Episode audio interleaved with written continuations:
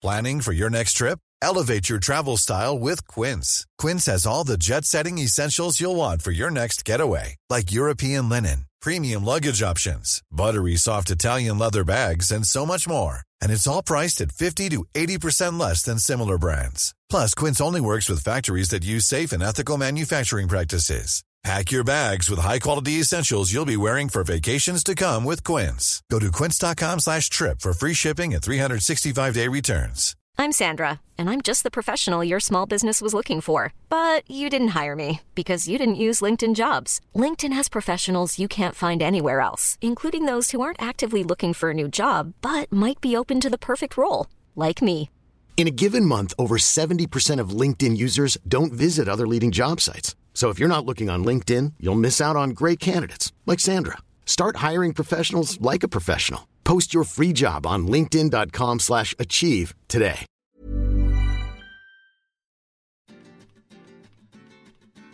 Les quiero dar la bienvenida a este nuevo podcast titinesco. Se llama Historias que molestan. Hola gente, soy Angie. Hola, mi gente bella. Acá haciéndome la Katy Fulop. Hola, hola, hola a todos. Bienvenidos otra vez a un nuevo episodio de Historias que molestan. Perdón, la que me voy por las ramas. Bienvenidos a Historias que molestan. Soy Angie o Titín. Vivo viajando hace 8 años y si yo pude, Fel pudo y Trump pudo, vos también podés. En este podcast vamos a hablar de viajes, inspiración e historias de gente que hace lo que quiere para que ustedes, bellos seres humanos que están del otro lado, pongan el culo en la silla de una buena vez, dejen las excusas y los miedos de lado y empiecen a trabajar en la vida que quieren tener.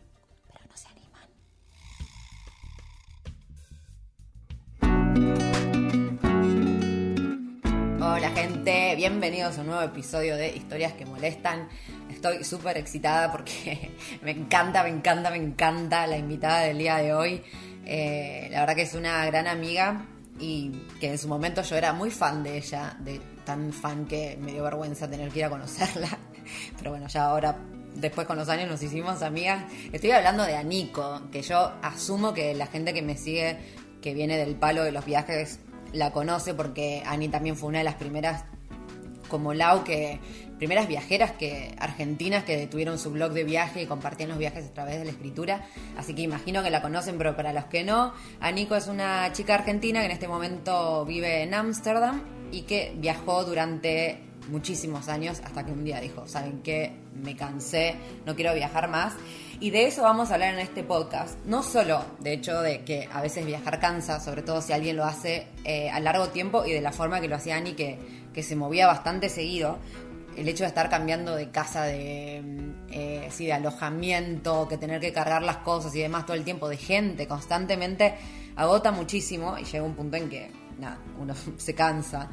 Eh, yo de hecho no, no aguantaría viajar así por más de un mes, me parece. O sea, yo necesito ir muy lento porque si no soy de las personas que realmente se agota. El punto principal del podcast de hoy es enfocarnos en la parte laboral. Porque Ani, si bien cuando empezó, empezó como escritora y de viajes y armó toda una carrera en base a eso. De hecho, no solo con sus propios escritos, sino que empezó a escribir para revistas, también escribió un montón de libros, colaboró con distintas empresas. Annie llegó un momento y dijo, la verdad ya no quiero viajar más, no quiero seguir creando este contenido de viaje. Se había enamorado de, de hecho lo sigue enamorada de la papelería y quería empezar a tirarse para ese lado. Pero claro, ¿qué pasó? Venía de años de tener una audiencia que la seguía por sus viajes. Entonces, hacer el cambio no fue una decisión de un día para el otro, obviamente, porque no era solo sus propios, digamos, sus propias dudas, sino que también era cómo comunico cuando la gente me estaba siguiendo por un motivo, ¿no? Y obviamente, ¿qué pasó? Porque la gente es la gente, hay que decirlo, hay mucha gente de mierda. La empezaron a bardear en Instagram porque la flaca empezó a dejar de compartir cosas de viajes y empezó a compartir cosas más relacionadas con la escritura en sí. O sea, hubo un bullying cibernético terrible que obviamente la puso muy mal. Sin embargo, y que es lo que yo quiero rescatar en este podcast, no solo que incluso una persona consagrada también recibe mucho bullying porque esto hay gente de mierda, sino también que aún así Ani la siguió peleando. ¿Por qué? Porque la gente hay que entender que los comentarios a veces vienen de personas que nada que ver en general y no por eso, eso no debería ser un motivo para que nosotros dejemos nuestras metas o lo que creemos que queremos hacer de lado. Así que este podcast va como motivación para luchar por lo que queremos, no solo por, por el hecho de sobreponernos a las críticas negativas, pero sino también para demostrar que también se puede cambiar, incluso aunque creamos que estamos, eh, que tenemos una trayectoria larguísima, siempre se puede cambiar porque siempre tenemos que estar a tono con lo que realmente queremos en el momento y a veces las cosas simplemente dejan de gustarnos, hay que aceptarlo y cambiar y empezar a fluir con lo que sea que nos pasa en el momento. Así que me callo acá y los dejo con el episodio. Hola gente, bueno, yo ya la presenté, ya les dije con quién estoy el día de hoy. La tengo acá, Nico, que yo sé que es una persona con una agenda muy ocupada. De hecho, yo le había solicitado este podcast hace dos meses. Ah, no, mentira. Igual se recopó. La tenemos acá y le voy a pedir a ella que se presente porque obviamente necesitamos que lo haga por su cuenta. Así que, Ani, ¿me escuchás? Sí, hola Angie. ¿Sabes qué me intriga? Bueno, ya lo escucharé, pero me intriga saber cómo me habrás presentado, porque yo tengo problemas para presentarme. O sea, a mí es algo que me resulta muy difícil y desde siempre. O sea, de chiquita era porque odiaba decir mi nombre, entonces evitaba las presentaciones y, y ahora es como, nunca sé qué decir. Cuando viajaba, capaz era bueno, sí, soy viajera, me dedico a viajar, escribo un blog de viajes, escribo artículos de viajes. Después dejé de viajar y fue como, bueno, ¿y ahora qué? ¿Y ahora quién soy? ¿Y qué soy? ¿Y cómo me presento? Problema existencial total. Pero también creo que es algo súper argentino, o al menos, no sé, a mí me parece, esto de presentarnos con lo que hacemos, ¿no? Con nuestra profesión. Es como que allá, eh, al menos, no sé, siempre lo que me preguntaban era, ¿a qué te dedicas? Y, es verdad. Y, y me pasa acá, bueno, yo vivo en Ámsterdam, acá es muy raro que alguien me pregunte a qué me dedico. Nadie, como que no, no sé, no es parte de la conversación. Entonces, por eso a veces me cuesta un poco como saber cómo presentarme.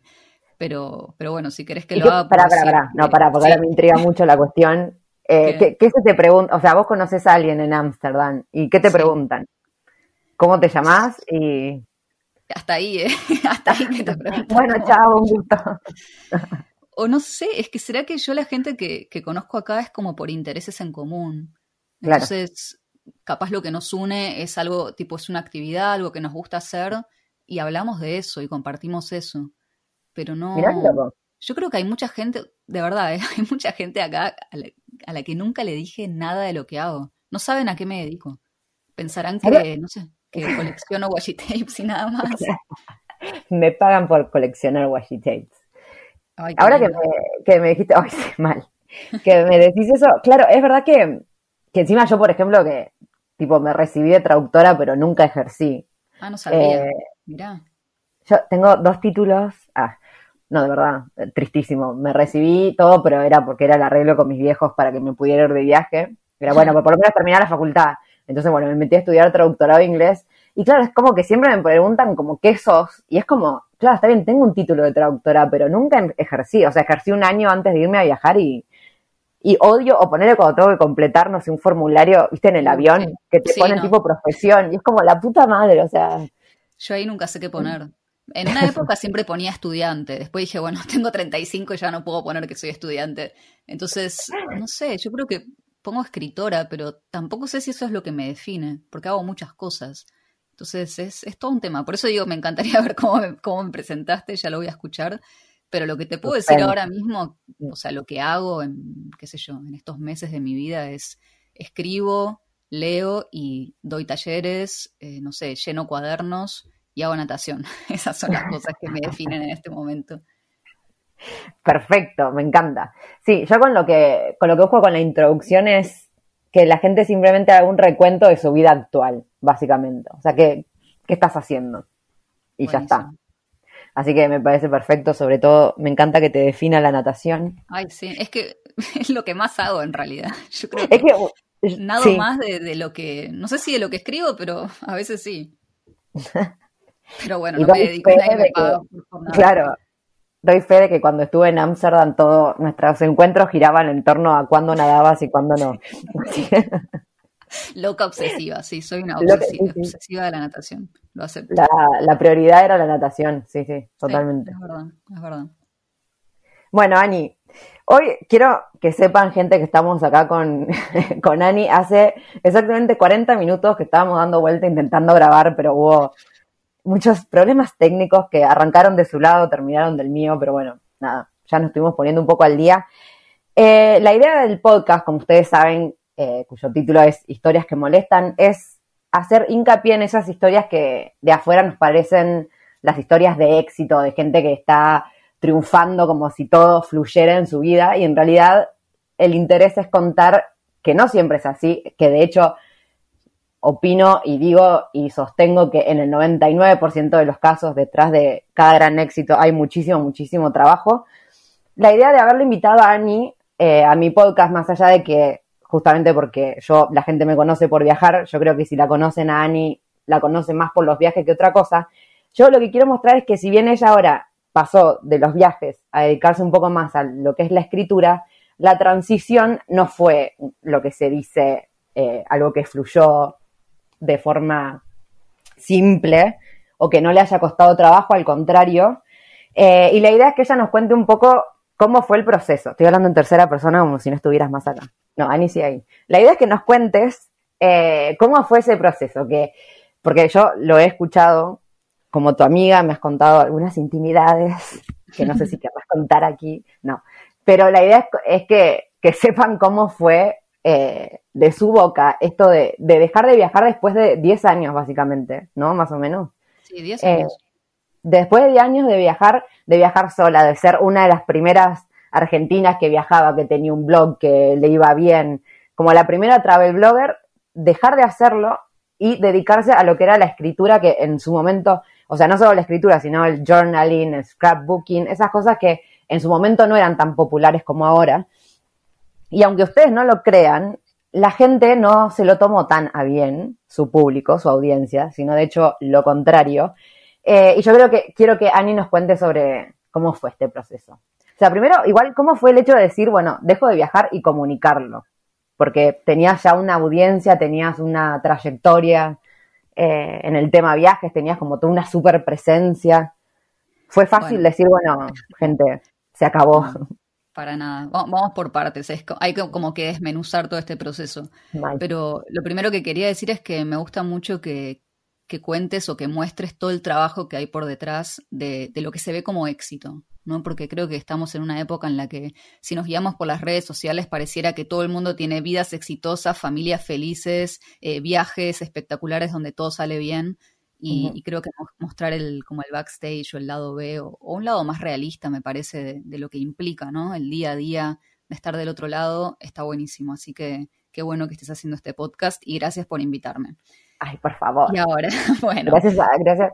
O sea, la idea básicamente... A mí me dijeron que íbamos a hablar de natación. Eh. Eso es para el segundo episodio. La vuelta, ¿cómo le costó animarse a nadar en Ámsterdam. Claro, yo por eso... no fue un gran proceso. Eh, bueno, se termina acá el podcast.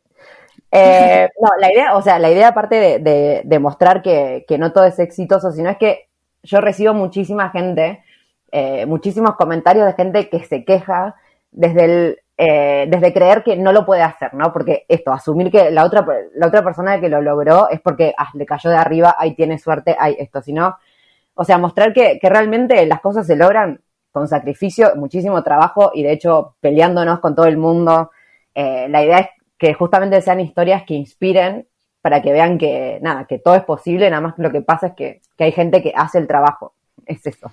Y también creo que es un poco permitirse el cambio, que fue algo que a mí me costó, porque vamos a, a lo que vos me preguntabas eh, recién de cómo hice, ¿no? Cómo fue esto de decir, me cansé de viajar, cómo tomé la decisión y cómo lo comuniqué. Yo creo que fueron como varios procesos en uno, porque me parece que el post, yo publiqué un post que se llamó literalmente Me cansé de viajar.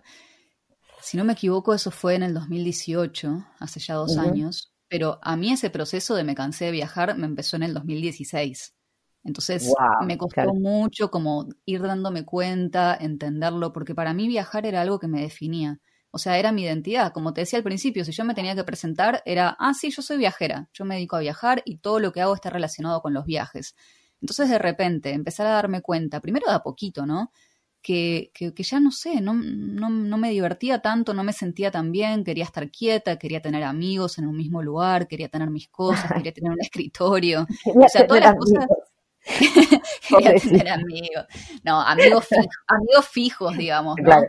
porque vos sabrás mejor que yo, viajando uno conoce un montón de gente, de todas esas personas que conoces, algunos se convierten en, muy buenos amigos, pero siempre siguen estando lejos, porque vos uno se está moviendo, entonces e incluso la gente que yo conocía viajando al final me despedía y tenía que seguir camino y, yo extrañaba todo lo que, lo que te da la quietud, que muchas veces es lo que, de lo que huimos, ¿no? Como, ay, no, las rutinas, siempre ver lo mismo, siempre el mismo lugar. Bueno, yo quería eso, yo quería estabilidad, quería, quería un escritorio, no sé, quería poder tener mis, mis cosas de papelería en un solo lugar, tener libros, eh, qué sé yo, poder dedicarme a crear también con, tiempo, porque al estar viajando hay muchas, y sobre todo cuando uno viaja con, poco presupuesto, o, o, de mochilero, quedándose en casas de gente, viste que no sos tan dueña de tu tiempo, porque estás un poco como, no sé, dependés, si, si estás haciendo couchsurfing y te quedas en la casa de alguien y esa gente tal vez quiere,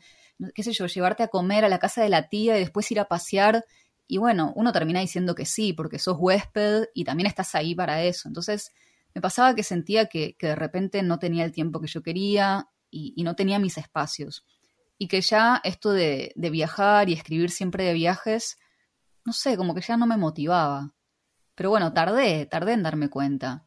Se me viene siempre una imagen eh, de un momento que fue en Japón. Yo en Japón cambié, tenía mochila, pues yo viajé casi todos esos 10 años con, con mochila, pero en Japón me compré una valijita con rueditas, ¡Ah! chiquitita, sí, traidora. Yo decía, ay, que no me vea nadie en el aeropuerto, o sea, a ese nivel. Este podcast se termina acá. Pero no, no, no tengo gente con valija. Ah, pero ¿sabes para qué me compré esa valijita? Para guardar cositas de papelería, te lo juro. Porque Japón para mí fue como, no sé, la, reconexión total con la papelería. Con, con, los libros ya venía bastante conectada desde siempre, pero la papelería era algo que me gustaba cuando era chica hasta la adolescencia y después como que le dejé de dar bola. Y de repente ver en Japón que se le daba tanta importancia, no sé, el papel, el papel de carta, bueno, las washi tapes, los stickers. Eh, entonces empecé a llenar cuadernos usando todos esos materiales y, dije, de alguna manera lo tengo que cargar todo esto. Entonces, bueno, me compré la valijita con ruedas. Y tengo esta imagen de estar, no me acuerdo ahora en qué ciudad era de, de Japón, pero creo que casi revoleó la valija a la mierda y fue como, no me banco más esta valija, ya está, no quiero viajar más. O sea, sí, fue como que un día me salió y lo verbalicé. Y dije, ya está, ya está, para mí ya está. O sea, esto hasta acá, hasta acá llegué, no puedo más, no puedo más. Pero claro, había como una inercia, o sea, yo estaba, yo había armado toda mi vida en función a los viajes, mi trabajo. Entonces, también era como, si dejo de viajar, ¿de qué voy a vivir? Porque antes era si viajo, ¿de qué voy a vivir? Ahora era si dejo de viajar, ¿de qué voy a vivir? Porque yo era todo, no sé, escribía para revistas, eh, tenía mis libros de viajes, qué sé yo, mi blog de viajes, todo giraba en torno a que yo viajara. Entonces, por eso como que no fue nada fácil, no fue nada fácil decir ya está. Y creo que durante, o sea, durante un tiempo seguí, porque cuando uno está en transición, viste, es como que tenés un pie de cada lado, no es que, al menos yo el cambio no lo hice así de una, de un día para el otro. Entonces seguí escribiendo durante un tiempo de viajes, pero me daba cuenta de que como que me sentía mal cada vez que tenía que escribir sobre viajes. Físicamente mi cuerpo se sentía mal. Era como, no quiero, no quiero, no quiero, lo posponía, me sentaba a hacerlo y, no, no, no lo disfrutaba. No era como antes, o sea, yo siempre me encantó escribir de viajes, pero en este momento me daba cuenta de que necesitaba otras cosas. Y cuando me ponía a escribir otras cosas sí lo disfrutaba. Entonces había algo ahí con, con todo, con la escritura de viajes, con moverse, con estar cansada, viste, con querer, no sé, como echar un poco de raíces. Es que encima, claro, o sea, vos siempre hiciste, eh, como hiciste viajes largos, pero, pero siempre moviéndote igual. Entonces, imagino que después de 10 años es como, o sea, más allá de que no estuviste los 10 años continuos viajando, pero cada vez que hacías un viaje, eh, era el movimiento constante. Y yo, por ejemplo, yo en mi caso, yo no lo soportaría, creo. O sea, yo el año pasado fue la primera vez que me moví cada tres días me moví de una ciudad por dos meses y casi me muero.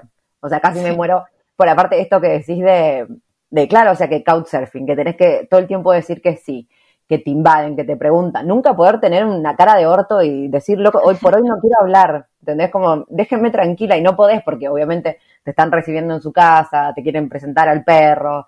Es como, ay, Dios mío. Y claro, después de hacer este tipo de viaje constante. Yo creo que la gente, claro, es como uno, sí, la idealización de, ay, que los paisajes nuevos y todos los estímulos, y está buenísimo, pero lo que te cansa después de un par de meses es impresionante. Te cansa además a todo nivel, te cansa físicamente, te cansa mentalmente y emocionalmente, o sea, para mí era como una combinación de todo. Y, y tal cual, o sea, no, si querías poner cara de orto y no se puede, porque además como viajera todo el mundo espera que seas una copada, ¿viste? había días que capaz, no sé, mal humor, cansancio, no quiero hablar con nadie. Encima, yo soy introvertida, a mí me gustan mis espacios. Yo no soy de, de tipo charlatana, o sea, me gusta hablar con gente cuando estoy en confianza, pero también me encanta el silencio. Y era como, no sé, necesito estar quieta eh, y poder hacer otras cosas. También era eso, era esa necesidad de querer hacer otras cosas. Viste, otro tipo de trabajos, de dedicarme, poder estar quieta, no sé, escribiendo un libro, preparando algún taller, pero para eso necesitaba estar quieta, no, no sí, tener tu espacio. Sí. Y entonces, bueno, vos tuviste la, la revelación trascendental en Japón, y ahí cómo fue comunicarlo. Porque vos, o sea, más allá de, tus trabajos y demás, también lo que sigue sucediendo ahora es que uno aparte tiene una audiencia que empieza a tener expectativas de lo que uno hace. Que de hecho, o sea, salvando, recontrasalvando las distancias, me pasó ahora en pandemia que la gente era como, ay, si ya no vas a hablar de viaje, no te quiero seguir. Es como, bueno, perdón, pero el mundo está en crisis. no puedo viajar. Pero bueno, así que me imagino lo que debe haber sido tener que que decirle a toda tu audiencia que te seguía por los viajes, eh, saben que no, quiero viajar. Ya está. En realidad, mira, estoy tratando de pensar un poco como en la cronología de todo esto. Porque antes de ese viaje a Japón, yo me quedé a vivir un tiempo en Francia. Y en esa quietud, que fueron como nueve meses, creo, estando ahí en, en Biarritz, que es, bueno, un pueblito frente al mar, muy lindo y muy lluvioso, ahí fue cuando abrí mi página que se llama escribir.me. en ese momento yo escribía mi blog, que era viajandoporahí.com, y la gente que me seguía me conocía por el blog de viajes.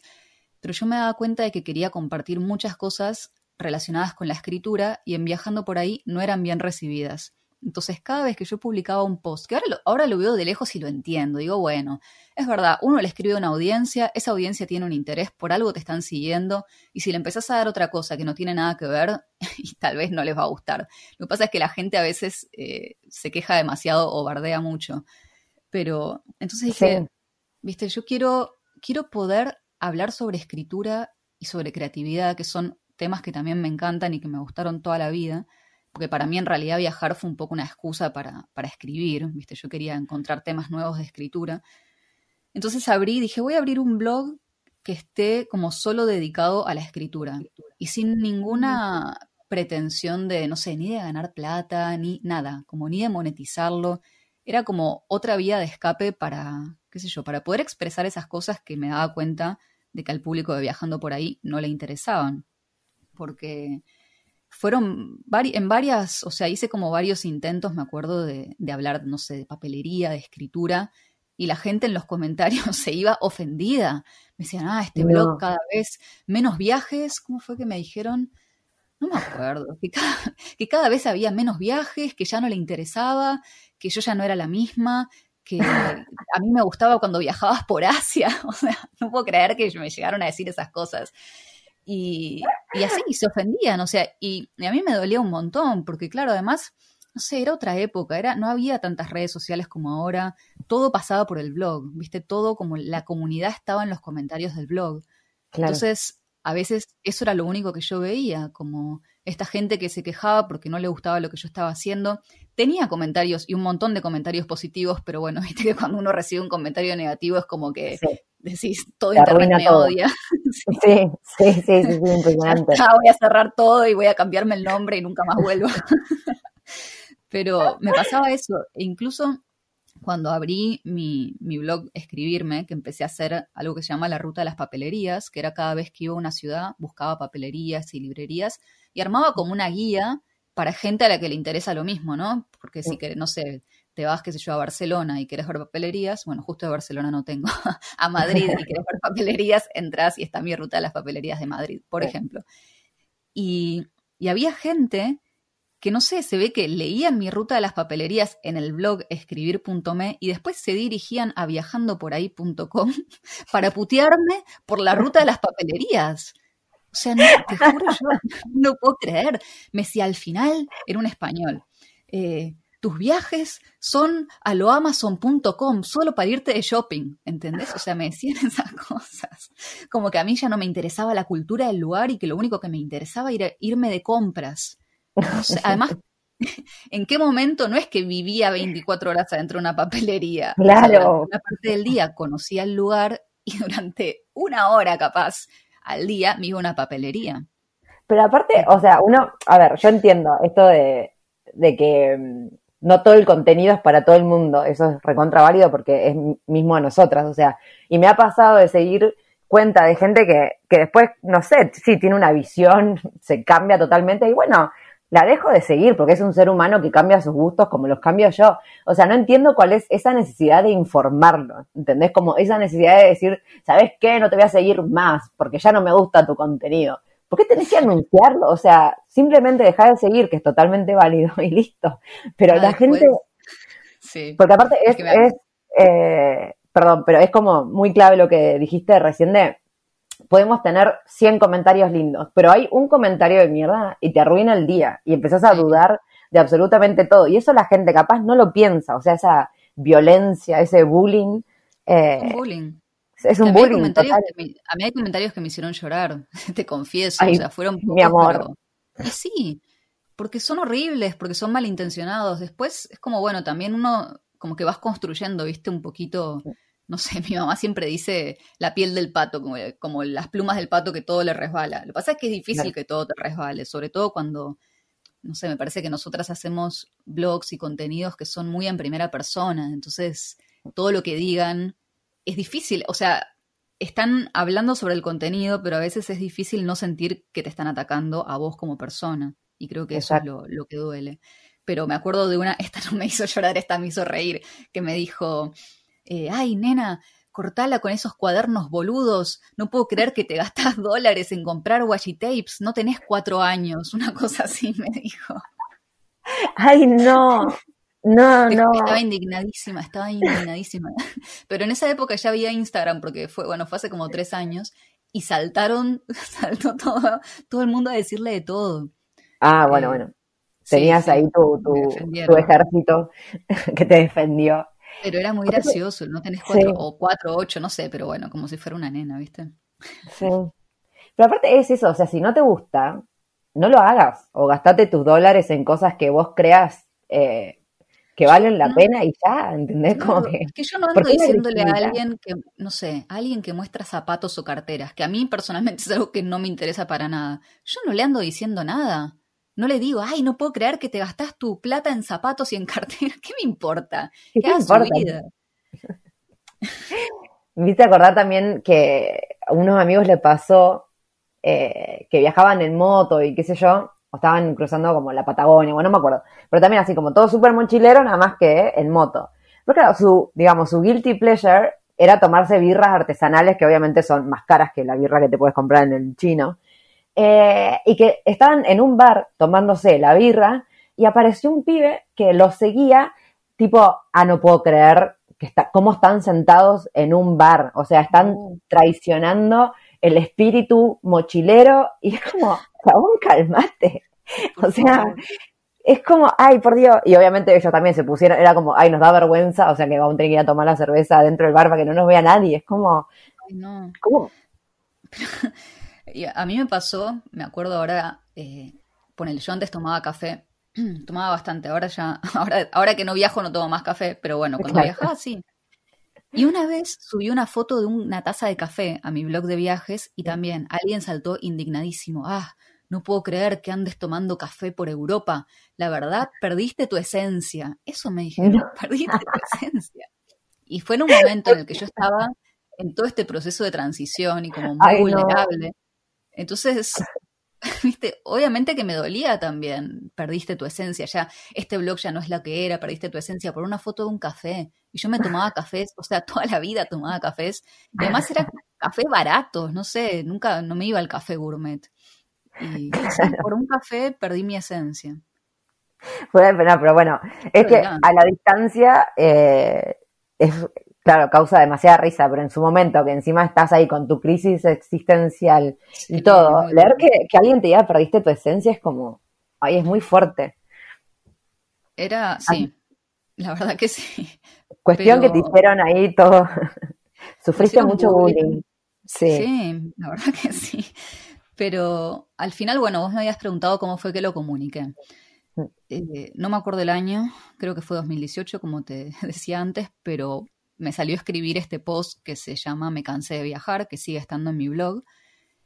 Obviamente dije, no sé, me van a mandar a la mierda. Mm. Me pasó un poco como cuando publiqué un post que se llamó El síndrome de París y el lado oscuro de los viajes, que después, bueno, pasó a ser el título de uno de mis libros, que fue la primera vez que hablé, digamos, de toda la contracara, ¿no? No ideal de vivir viajando. Porque, no sé, es como que siento que, que en un punto, no sé ahora cómo será todo eso, pero hay una cosa de vender un estilo de vida, ¿viste? ¿No? Que vivir viajando es lo mejor, es lo mejor que te puede pasar.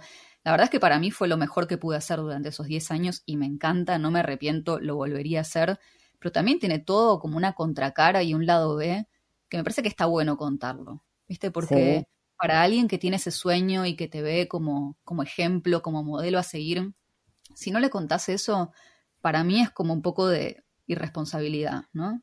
Porque sí, es verdad, está buenísimo, conoces un montón de gente, te abre la cabeza, pero bueno, también tenés que entender que, no sé, que siempre vas a estar lejos de la gente que querés, que te puede traer un montón de crisis, qué sé yo, existenciales, de identidad, que tenés que estar todo el tiempo trabajando más de lo que trabajarías en, un trabajo de oficina para poder sostener ese estilo de vida. O sea, son muchas cosas. Entonces, cuando publiqué el, el post ese del síndrome de París y el lado oscuro de los viajes, dije, bueno, acá me van a mandar todos a cagar y me van a decir que cómo, tipo, cómo me atrevo a hablar mal de los viajes, yo que tengo esa vida perfecta de viajera. Entonces lo publiqué como con bastante miedo. Y la verdad es que todo lo que recibí fueron mensajes de agradecimiento. Un montón de gente que también viajaba o vivían viajando o hacían viajes más cortos, pero me decían, ay, gracias, porque yo pensé que esto me pasaba solo a mí, me sentía rara, eh, no sé, creía que, que, era una desagradecida.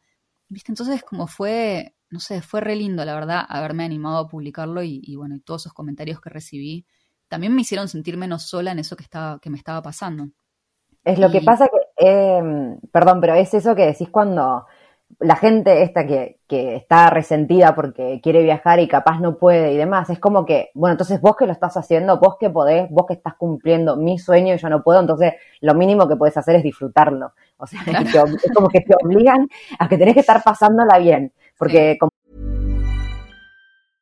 This is Paige, the co-host of Giggly Squad, and I want to tell you about a company that I've been loving, Olive and June. Olive and June gives you everything that you need for a salon quality manicure in one box. And if you break it down, it really comes out to $2 a manicure, which is absolutely insane. It's also so easy to get salon worthy nails at home with Olive and June. The difference between how your nails used to look when you did them yourself and now with the Manny system is a complete game changer. The best thing about Olive and June too is it's a quick dry, dries in about one minute, lasts for five days, and full coverage in up to one to two coats. Visit oliveandjune.com slash perfect Manny 20 for 20% off your first system. That's oliveandjune.com slash perfect Manny 20 for 20% off your first system system.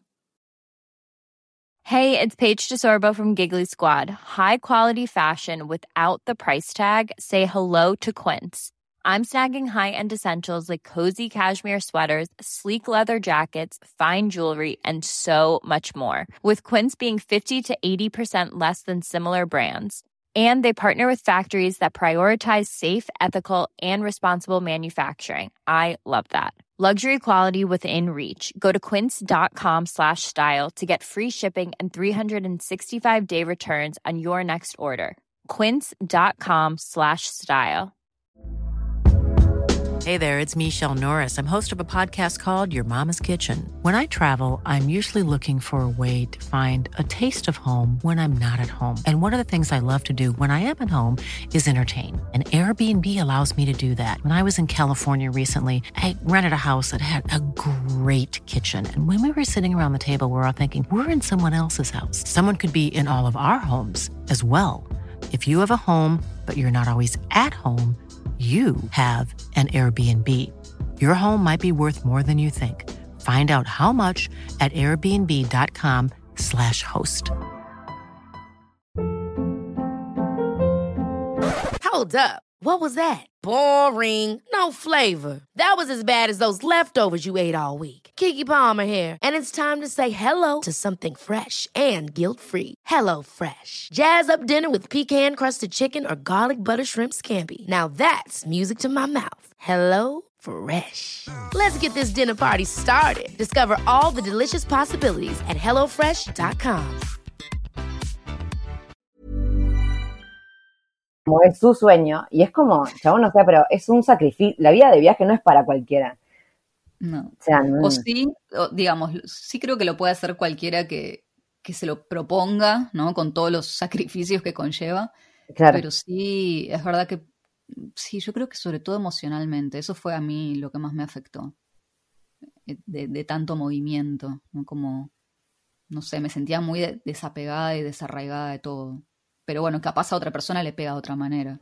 Pero sí creo que tiene sus efectos, seguro. Sí. Sí, aparte, o sea, en lo que decís también, en lo laboral, sobre todo si querés vivir como tipo nómada digital, o sea, hasta que empezás a, a, meterte en tema y demás, es como todo un sacrificio o tener que estar, eh, en mi caso, por ejemplo, yo que trabajaba, trabajé en Australia cosechando, que yo, ese tipo de cosas que eran cansadoras a morir. Después siempre, cuando viajé, me quedaba en hostel trabajando a cambio de alojamiento. Era como, o sea, estaba todo el tiempo haciendo algo y llegó un momento que era, por favor, no sé, necesito que el mundo se pare un mes y me dejen dormir. Y solo dormir porque no puedo más. Sí. Es que también yo creo que es eso, y lo de ser nómada digital, al final uno es como que sos más digital que nómada. Yo me daba cuenta Claro. de eso, digo, pero al final estoy todo el día en la computadora. Porque si no estoy en la compu, no logro generar los ingresos que necesito para poder mantener todo esto. Entonces, esa fue también otra de las cosas que me cansó.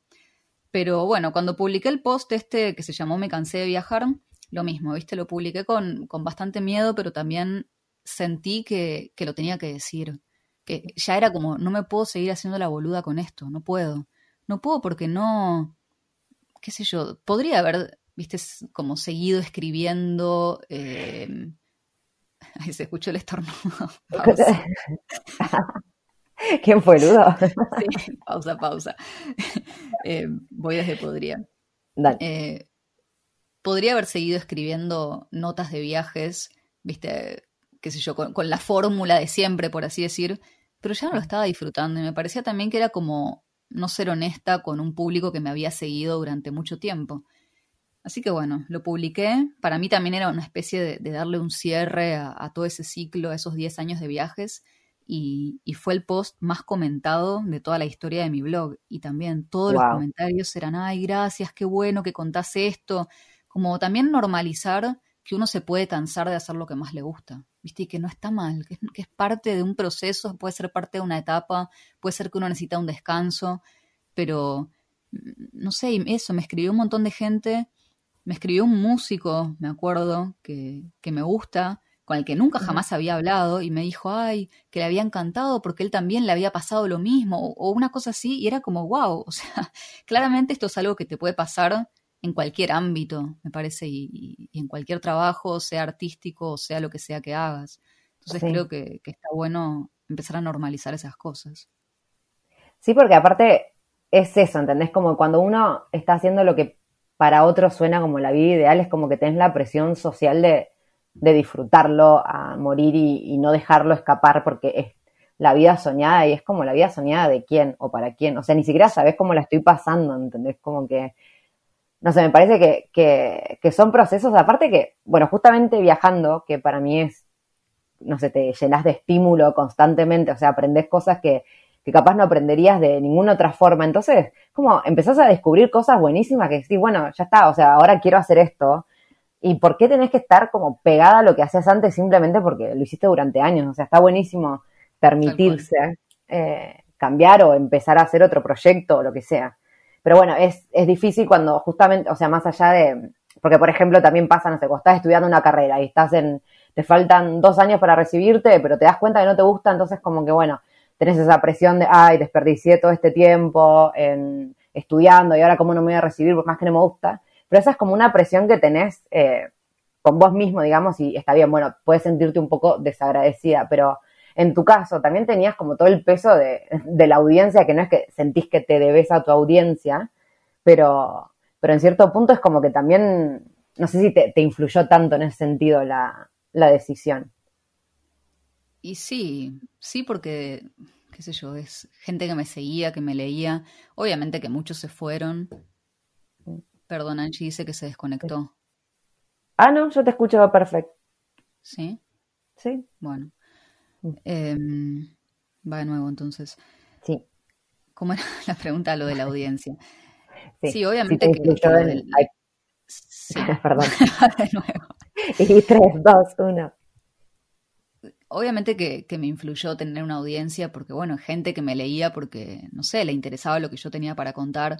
Y sé que, obvio que muchos se fueron, o sea, muchos lectores estaban ahí porque les interesaban los viajes y bueno, y siguieron rumbo y encontraron otros blogs y otros libros y, otra gente que le da el contenido que ellos buscan. Pero también hubo mucha gente que se quedó y hubo gente nueva que se sumó como a esta nueva etapa de, de escritura y de creatividad. Y, no sé, eso también está buenísimo, ¿viste? Es como, qué sé yo, hay parte, una parte de la audiencia te acompaña en el cambio y otra parte no, pero es lo normal, es como decías vos, capaz uno sigue gente que de golpe hace una transformación y empieza a postear cosas que, que no resuenan con nosotros y bueno, nosotros como que seguimos, ¿viste? Empezamos a seguir a otras personas, dejamos de seguir a ciertas personas, pero entender que no tiene que ver con la persona en sí. Lo que pasa es que Claro. es difícil, es difícil Sí. separar, pero hay que Es entender eso. Sí, sí, sí, totalmente. O sea, como objetivizar y, y también una con una misma, o sea, sacarte el- Sí. el- la presión de decir, no, no me están juzgando a mí como persona, sino es como que, bueno, lo que consumen, que, que no tiene nada que ver con mi, con mi valor, digamos. Y cuando, o sea, bueno, vos decís, ya está, listo, voy a dejar de viajar, se van todos a la mierda, me voy a quedar quieta en este pueblo en Francia. Eh, ¿cómo, cómo fue igual empezar a redirigir lo laboral a, a solo la escritura? O sea, por ejemplo, en temas, vos tenías en ese momento, trabajabas como freelancer para distintas empresas de viaje.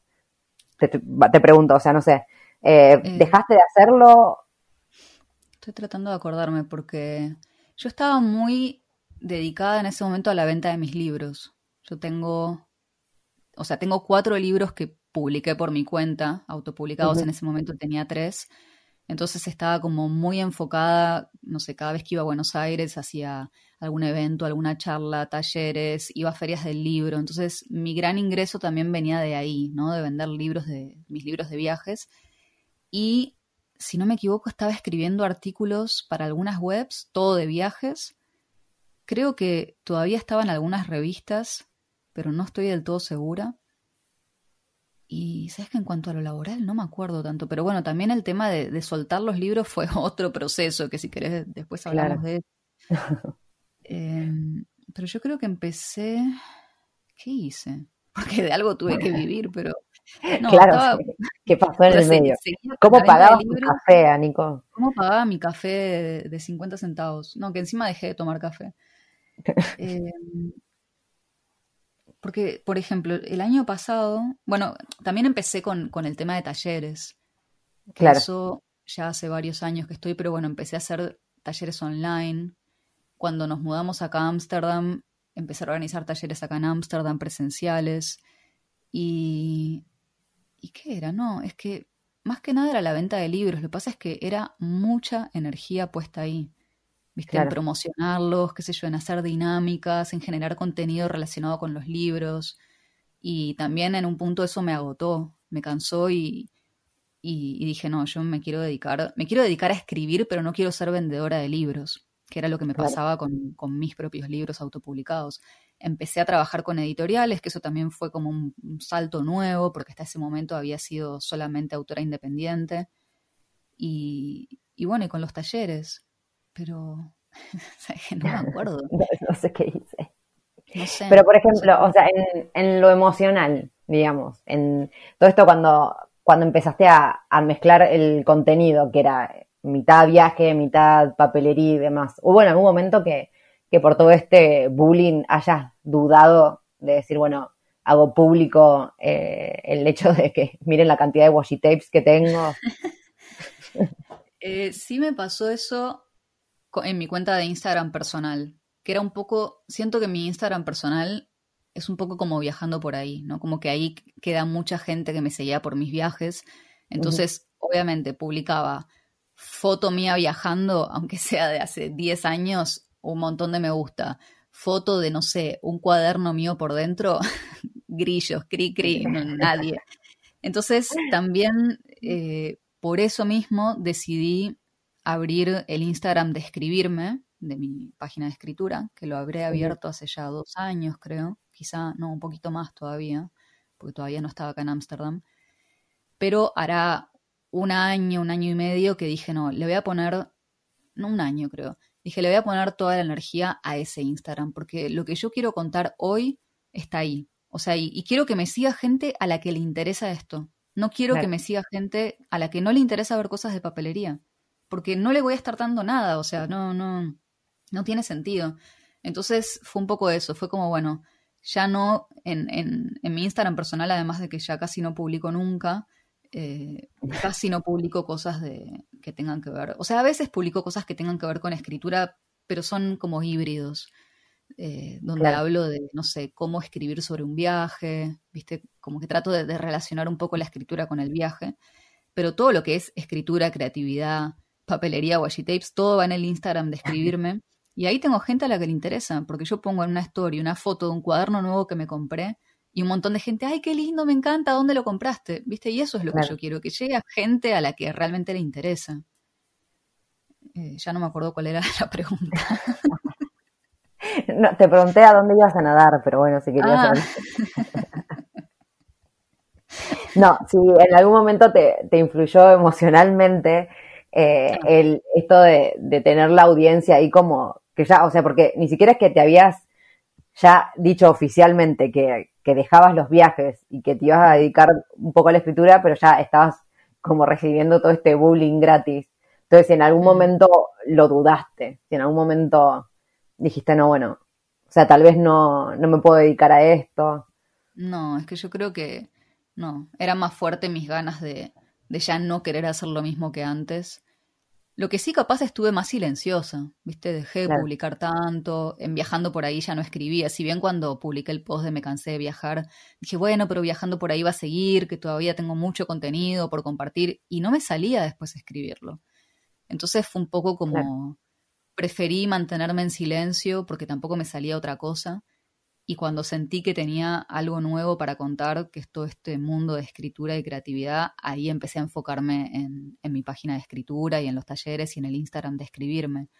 Pero fue un poco eso, fue como, bueno, le bajo la intensidad a las publicaciones, pero no, no podía como hacer de cuenta de que, bueno, vamos a hacer de cuenta de que sigo viajando o de que, qué sé yo, pretendiendo. Me encanta todavía esto. Si bien amo viajar, yo, a mí no me, no me dejó de, de gustar el hecho de viajar lo que me cansó fue vivir viajando.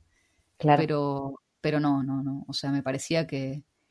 Si eso implicaba que, que no sé, que, que, tenía que cerrar mi Instagram, ponerle y cerrar todos mis blogs y buscarme otro trabajo, lo iba a hacer, porque prefería como hacer algo que estuviera alineado con lo que yo quería y sentía antes de, estar, no sé, como tocando la misma canción toda la vida, ¿viste? Como, como algunos músicos que no sé, los admiro, no sé cómo hacen. Mal, el mismo hit toda la noche. Claro. Em, o sea, incluso, eso es, incluso si no te hubiese funcionado en lo que eran las redes sociales, igual no te importaba, o sea, no te importaba tener que, que, vivir, que dejar de vivir capaz de la generación de contenido independientemente del tema. Porque ya estabas en un nivel que... Lo pasa, sí, o, era buscar otros caminos también, porque yo creo que la generación de contenido tiene muchas salidas. Y a mí en realidad lo que siempre me gustó es escribir y lo que más me gusta son los libros. Como lectora y como creadora me gusta hacer libros. Entonces era como, bueno, qué sé yo, si en redes sociales a nadie le interesa, buscaré trabajar con editoriales y, generar contenido, viste, que a una editorial le interese y que a mí también me guste hacer, que esté relacionado, que, fue un poco también lo que me pasó con los diarios interactivos que empecé a hacer. Como no, ya no quería escribir de viajes, eh, saqué un libro que es Mapa Subjetivo de Viaje, que es como un diario guiado para, qué sé yo, con ideas para registrar tus viajes, ¿no? El, el del lector, de la persona que agarra ese libro.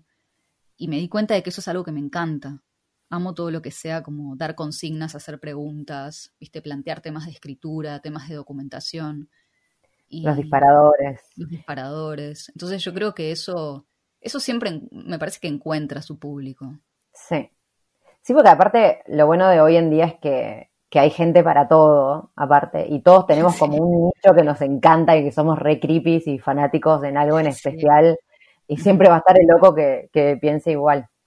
Tal cual. ¿Y hubo, hubo una razón por la que hayas decidido siempre autopublicarte? ¿Intentaste eh. Eh, directamente publicar con editoriales en un principio? ¿O fue como una decisión más?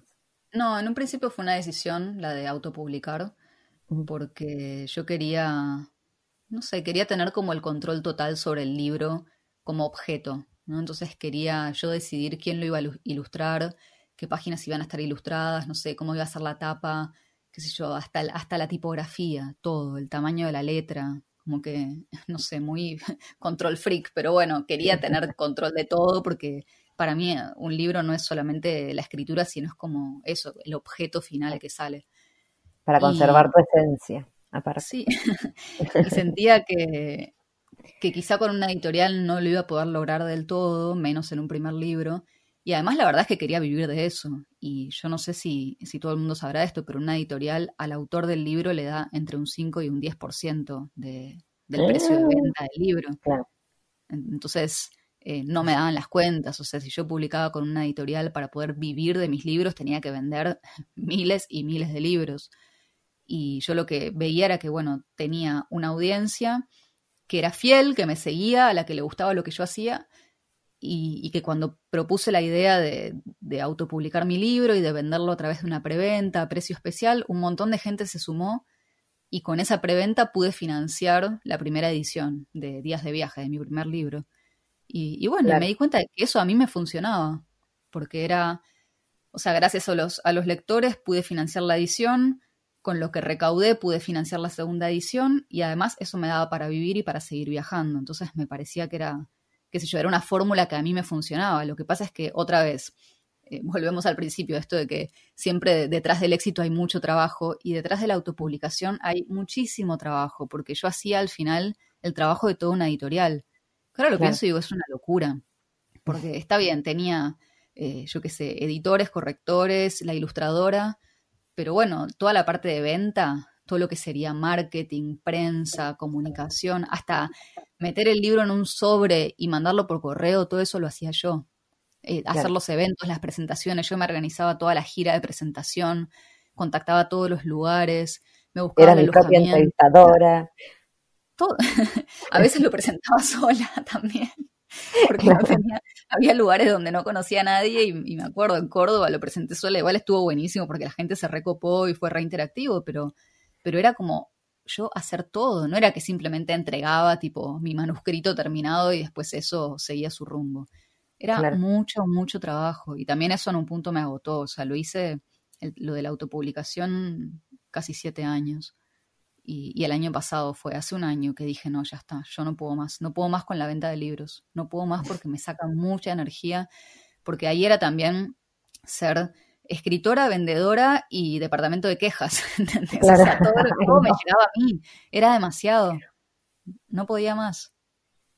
Bueno, el año pasado fue que tuviste el, tu tipo tu breakdown, tu burnout, también de eso, exceso de trabajo porque breakdown, todo te pasó. Pero yo creo que fue también, sí, era un exceso porque estaba haciendo demasiadas cosas, pero también estaba haciendo muchas cosas que ya no quería hacer.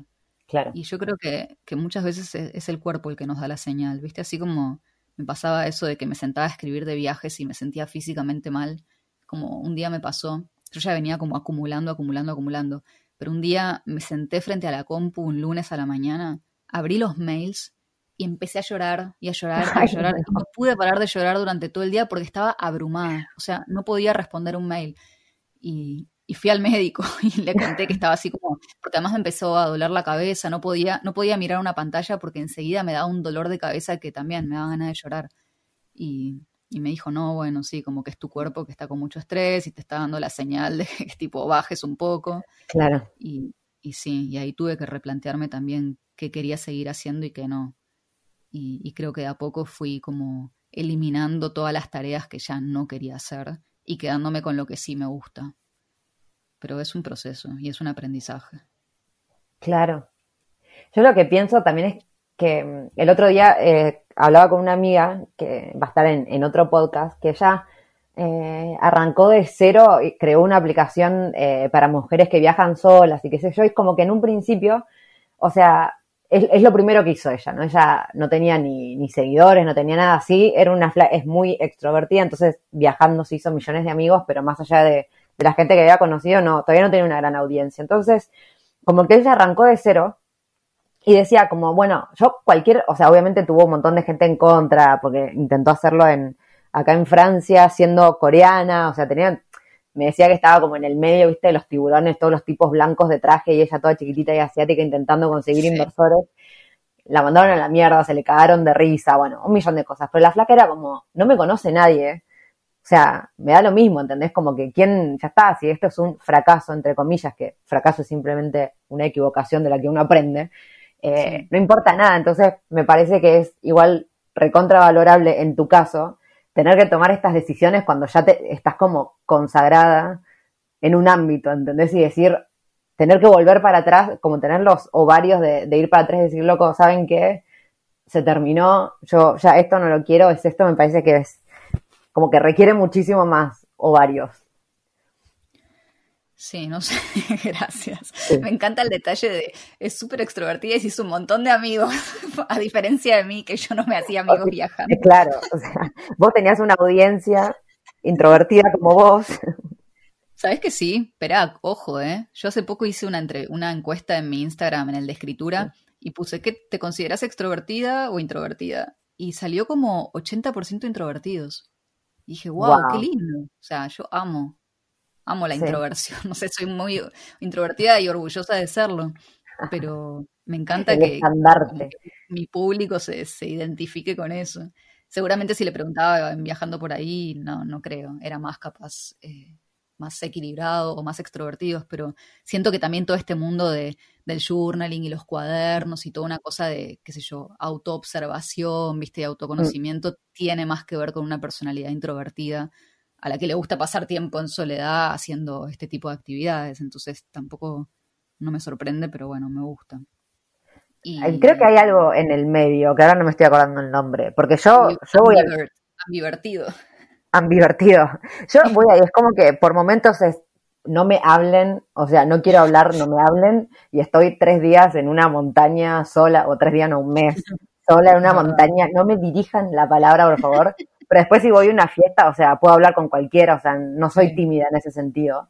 Pero sí soy como... timidez, ¿eh? la, introversión no es timidez.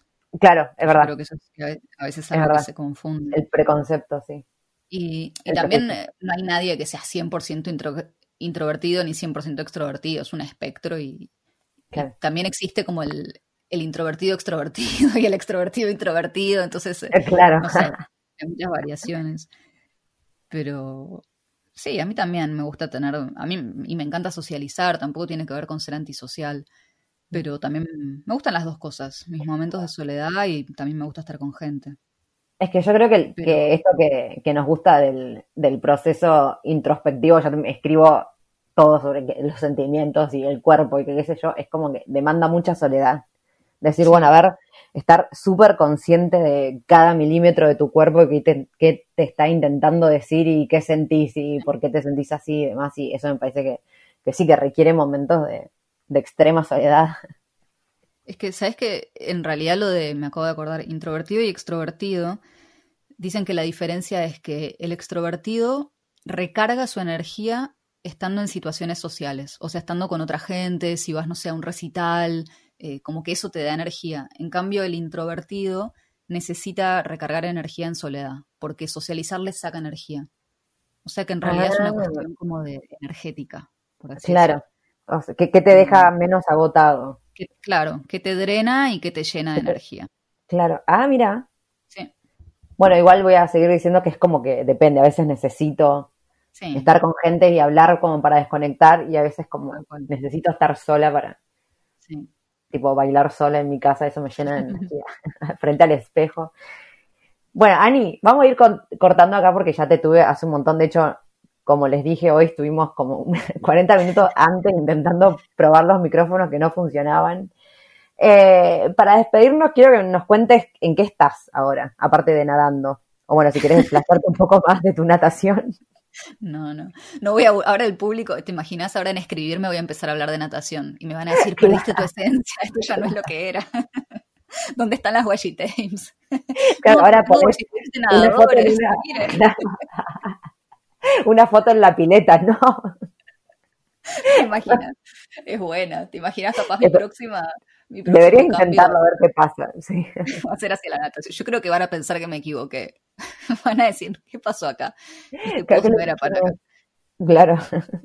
Este, no, pero ojo, para mí el deporte es muy importante para todo, para la salud mental, me ayuda a escribir más, me ayuda a escribir mejor, me enseña sobre la disciplina, no sé, yo amo, amo nadar, lo recomiendo. Bueno, ¿en qué estoy? Eh, estoy bastante enfocada en mis talleres, estoy dictando varios talleres online de escritura, de journaling, de creatividad, de escritura de viajes. Casi todos están en, en mi página que es talleres.escribir.me.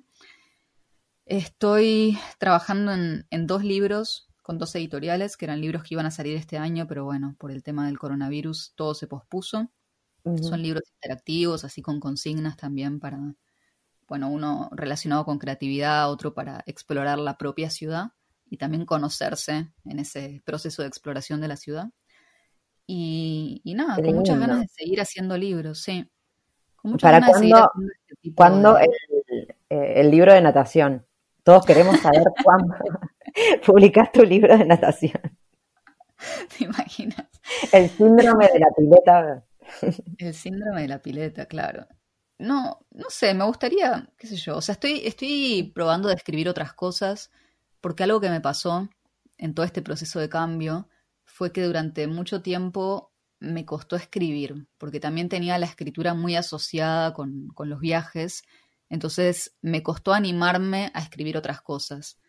Y, y ahora empecé a probar con, con un poco de ficción, con poesía, hice unos talleres de poesía ahora durante el- la cuarentena, que me gustó Ay, qué mucho, me gustó también, sí, como explorar la ficción también, me doy cuenta de que me divierte mucho escribir textos de ficción, entonces me gustaría, no sé, capaz de acá a varios años, me gustaría escribir algo de ficción, viste, con, con cuentos, no sé ni qué forma tendría, pero eso es algo que, que me da vueltas por la cabeza. Y Qué lindo, bueno. preparando- Pre- ¿Sí? ¿Cómo? No. Perdón, no, pensé que habías terminado. ¿Preparando? No, es que soy, después voy directo al burnout otra vez, ¿te das cuenta? Porque empiezo a hacer 20.000 cosas a la vez. eh, sí, no, no quería decirlo, pero Pero, pero no, son Cuidado, cosas que me gustan, son todas cosas que me gustan. Y estoy preparando un podcast con un amigo que creo que ya te había contado cuando estuviste por acá, en el que vamos a hablar de escritura, pero un poco también del lado B, de toda la, contracara de la creatividad y las excusas y la procrastinación y bueno. Oh, excelente. Pero eso será para el año que viene, que tampoco falta demasiado. Y bueno, creo que eso es todo. Talleres, libros, podcast y nadar. Y nadar. Bueno, seguí nadando porque si no te va a agarrar el otro burnout Sí, y no, queremos que vuelvas a desaparecer, por favor, te lo pido. Bueno, te agradezco otra vez que te hayas hecho el tiempo y espero tenerte otra vez en algún otro episodio para hablar de natación porque yo creo que al público le súper interesa. Después hacemos una encuesta. Hacemos una, sí, lo voy a dejar con encuesta a ver si quieren que Nico hable de natación y, y nos juntamos No otra me, vez. no me hagas pasar vergüenza, no me hagas pasar vergüenza. Queremos una foto que- tuya en bikini para No, promocionarla. No, bueno, muy bien. Con la gorra y las antiparras, así bien. no sé. Con esos trajes de los 60 que te llegaban hasta la rodilla. Eso, esos mismos. Bueno, gracias Dani por tu tiempo. Yo soy fan tuya, ya lo sabes. Me da vergüenza conocerte en su momento. Ay, no. Eh, sí, te acordás, te esquivé. Me dio vergüenza. ¿Cuándo? Cuando me Ay, no me invitaste, me invitaste a la presentación de tu libro y me dio vergüenza. Después me escribiste, no viniste, y yo había ido, pero me hice Ah. la boluda. Ay, qué vergüenza. Angie. Es que te admiraba mucho, era tu fan. Ahora ya que viste, perdiste tu esencia, claro, como perdiste tu esencia, o sea, Ahora ya está. ahora ya está. No, pero de verdad que te admiro muchísimo y me súper alegra que te hayas hecho este tiempo para, para venir a charlar. Me parece que tu historia está buenísima porque es algo que la gente en realidad no se imagina.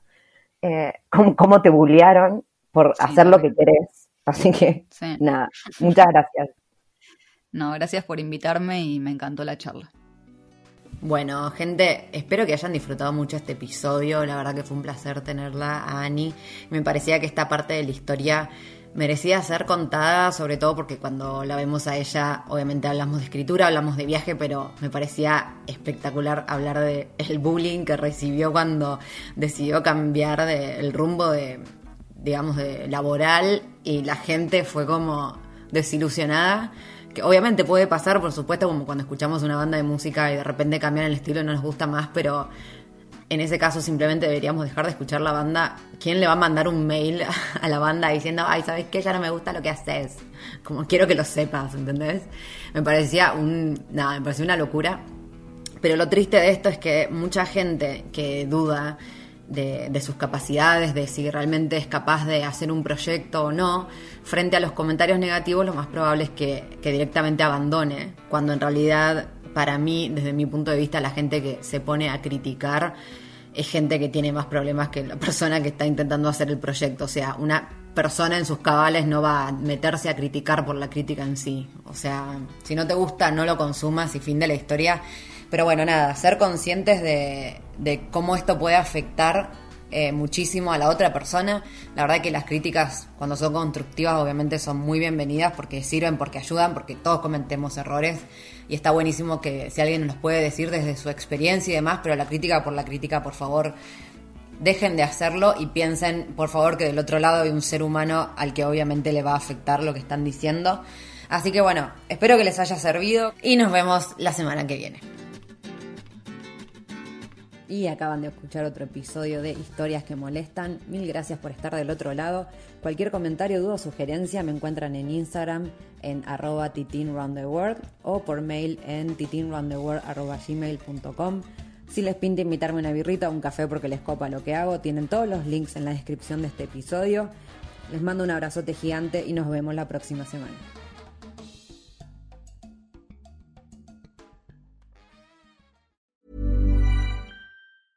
Ever catch yourself eating the same flavorless dinner three days in a row? Dreaming of something better? Well, HelloFresh is your guilt free dream come true, baby. It's me, Kiki Palmer. Let's wake up those taste buds with hot, juicy pecan crusted chicken or garlic butter shrimp scampi. Mm. Hello Fresh. Stop dreaming of all the delicious possibilities and dig in at HelloFresh.com. Let's get this dinner party started.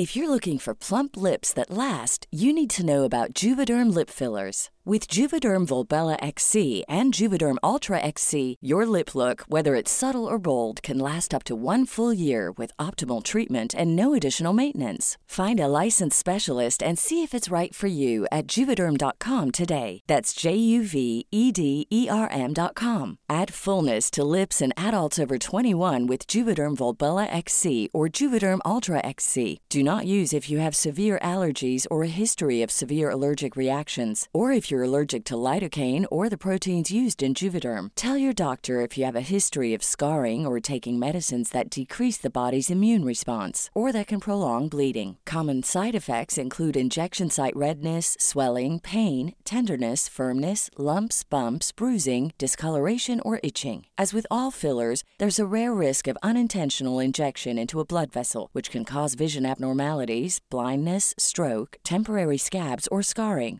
For full important safety information, visit juvederm.com.